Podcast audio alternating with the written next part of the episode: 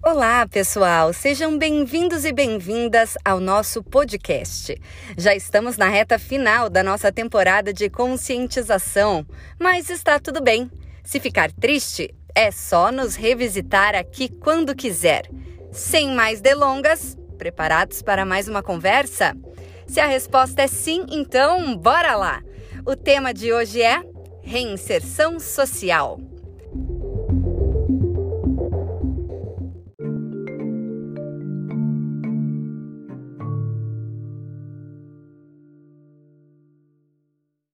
Pois bem, para falar sobre reinserção social, precisamos mencionar o CAPS. Você lembra o que significa essa sigla? Caso não se recorde, sugerimos dar uma olhadinha no episódio 5. Lá a gente se aprofunda mais nessas siglas e explica direitinho cada uma. Retomando, porque precisamos mencionar o CAPS para falar sobre reinserção social, hein? É simples, nós prometemos. A partir da criação do primeiro CAPS, que na verdade era chamado de NAPS, lá no ano de 1986. Essa foi a primeira estratégia de atenção psicossocial, com o objetivo de desenvolver um tratamento de base comunitária. Isso significa que o indivíduo, antes excluído e alienado das suas possibilidades, pôde virar sujeito de sua própria história e reconquistar a sua cidadania. Isso só foi possível por causa da Política Nacional de Saúde Mental, apoiada pela Lei Paulo Delgado de 2001, que legitimou o processo de desinstitucionalização. A legislação também foi a protagonista do fechamento de leitos psiquiátricos e idealizadora da criação de uma rede de atenção psicossocial predominantemente ambulatorial e de base comunitária. Mas por que apostar numa rede assistencial? Boa pergunta. Isso porque ela visa responder às necessidades de tratamento da pessoa com transtorno mental em ambiente extra-hospitalar.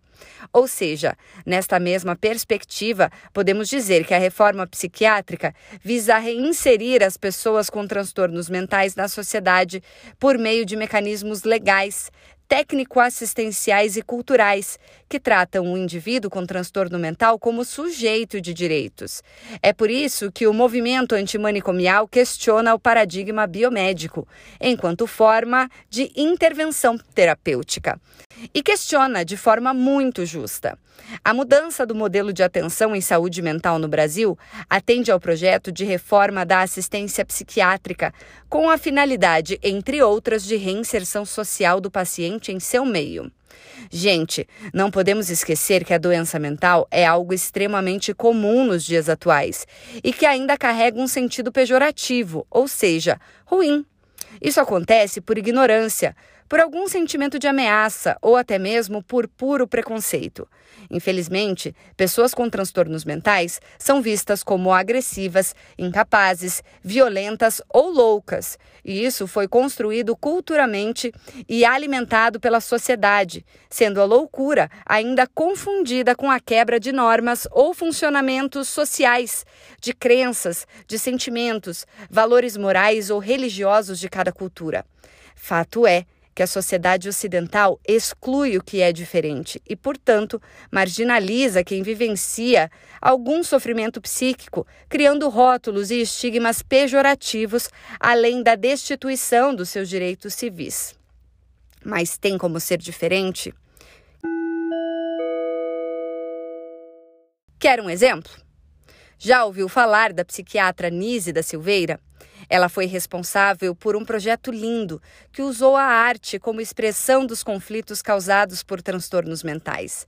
Pioneira no atendimento humanizado por meio da pintura, ela observou mudanças nos sintomas dos seus pacientes que começaram a falar e a interagir.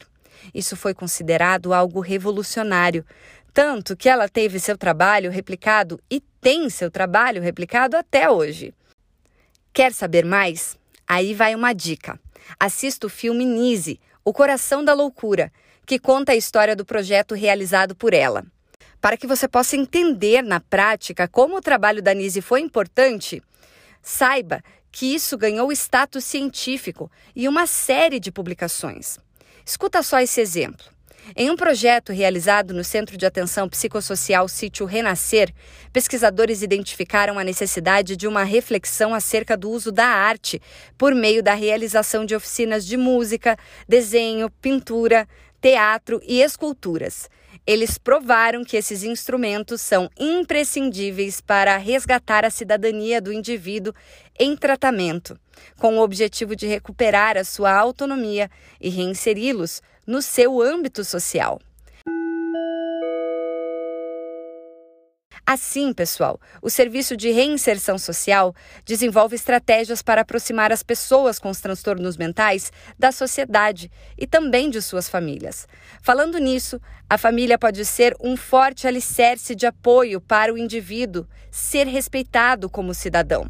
Porém, é necessário também promover um contexto social por meio do convívio com seus amigos e demais membros da sociedade, mediante a circulação e ocupação de espaços sociais.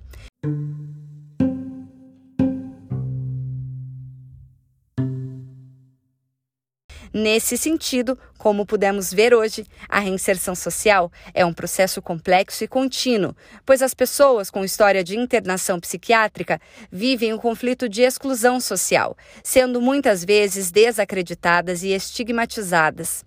Importante frisar que reinserir é acolher, e acolhimento somente ocorre por meio da empatia, respeito e atenção integral às suas necessidades. Bom, pessoal, esse foi o episódio de hoje.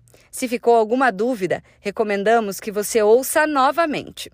Sabemos que estes são temas complexos, que requerem calma para serem assimilados.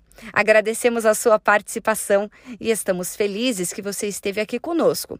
No próximo episódio, vamos falar sobre o papel da família. Esperamos por vocês. Até lá!